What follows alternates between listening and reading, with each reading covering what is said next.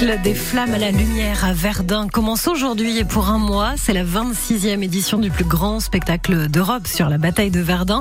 Et on est un petit peu dans les coulisses de cette grande première ce matin sur France Bleu Lorraine puisque c'est le président et metteur en scène Jean-Luc Demandre qui est avec nous. Bonjour Jean-Luc.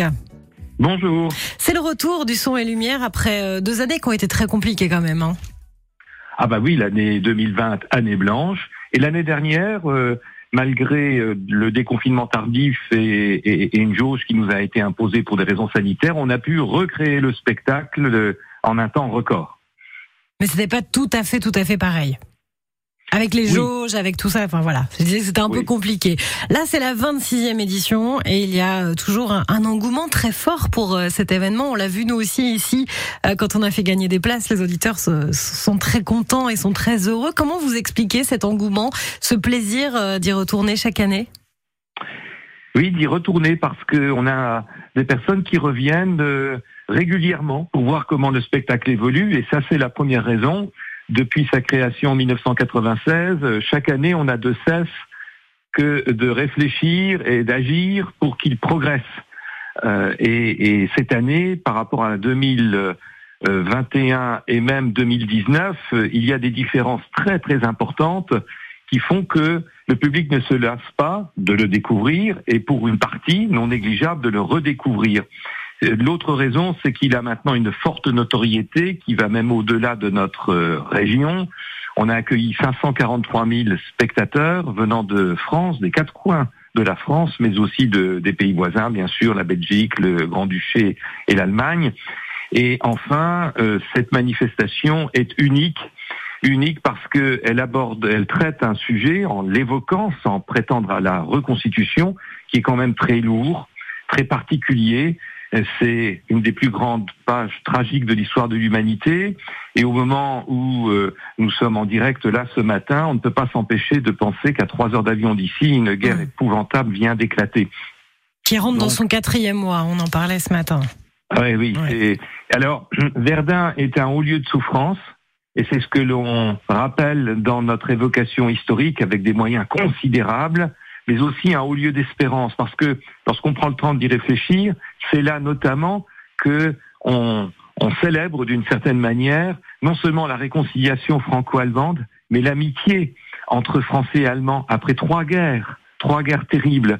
Donc ce n'est pas une leçon qui est donnée, mais c'est un témoignage. La paix n'est pas une utopie, elle est possible, et il faut espérer que ce qui vient de débuter voici quatre mois cesse aussi très rapidement parce que c'est une horreur intégrale. Donc notre spectacle, c'est bien sûr un retour sur le passé, sur la Grande Guerre, mais c'est aussi à la fin euh, cette idée qu'il y a un possible heureux.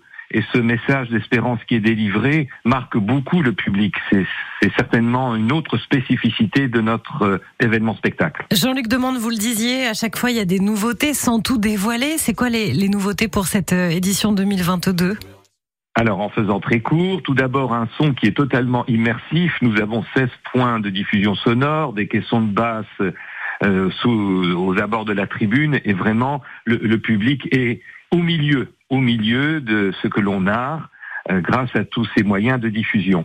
Deuxième grande nouveauté, ce sont euh, les matériels de vidéoprojection. Sans rentrer dans les détails techniques, ça nous permet de projeter sur 15 000 mètres carrés. C'est énorme. C'est non seulement toute la pente de la carrière qui, qui a un dénivelé de 80 mètres, mais c'est aussi tout l'espace scénique. Et ça permet de projeter le public dans des temps euh, et dans des lieux très différents, puisque le spectacle balance entre les combattants, les civils, du côté français, mais aussi du côté allemand. Donc, on a des moyens de mapping qui sont très très importants. Et puis, euh, pour terminer cette présentation très sommaire, nous avons cette année créé deux nouvelles scènes, dont une qui est une prouesse, une prouesse pour les acteurs qui jouent sur scène, mais aussi par leur enchaînement de euh, lorsqu'ils disparaissent dans une tranchée. On voit un film que nous avons tourné avec 120 bénévoles et des professionnels sur deux hauts lieux historiques. Et ça permet de suivre deux personnages dans une tranchée au moment d'une attaque, parce que il est impossible de mettre une tribune dans une tranchée. Il est impossible que le spectateur ait une vision de type drone. Donc c'est le par un film qui est projeté sur toutes les pentes de la carrière que l'on permet d'entrer euh, le, le, public dans, dans les tranchées. Ouais. Jean-Luc demande malheureusement, on doit, on doit s'arrêter là. Il y a encore beaucoup, beaucoup de choses à, à dire et à découvrir. Le mieux, c'est d'y aller. Il reste des places, mais il faut réserver. Vous aurez toutes les infos sur spectacle-verdun.com et vous pourrez même acheter vos billets en ligne. Merci encore, Jean-Luc Demande, d'avoir été avec nous ce matin et belle première pour ce très beau spectacle. Merci, bonne journée à tous. Bonne journée.